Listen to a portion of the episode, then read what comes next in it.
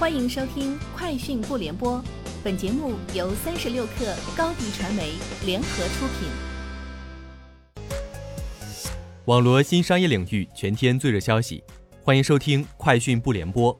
今天是二零二零年七月六号。三十六克获悉，近日快手短视频平台与健身品牌依照韦德宣布达成战略合作，双方将共同推进建设健身产业线上线下合作模式。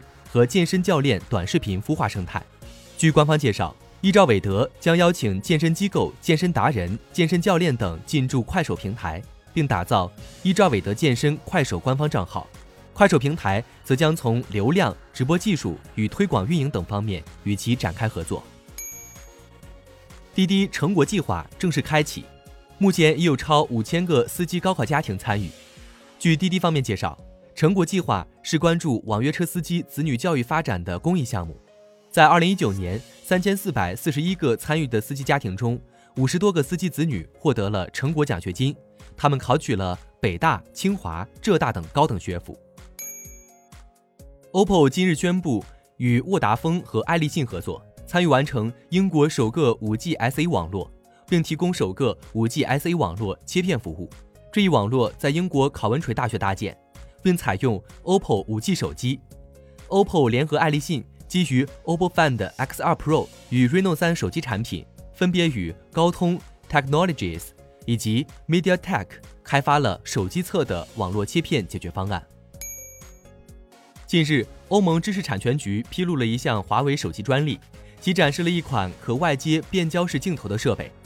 从图片来看，华为似乎打算通过为手机安装外接镜头的方式。增加手机的可变焦倍数，就像普通单反相机一样。这项特殊的设计专利由两个较小的传感器、一个细长的闪光灯模块和一个可与镜头配合使用的较大的传感器组成。今日午后，贵州茅台每股价格突破一千六百元，最高见一千六百零八点九七元。截至发稿，贵州茅台报一千六百零八元，涨百分之四点二九，公司总市值突破二点一万亿元。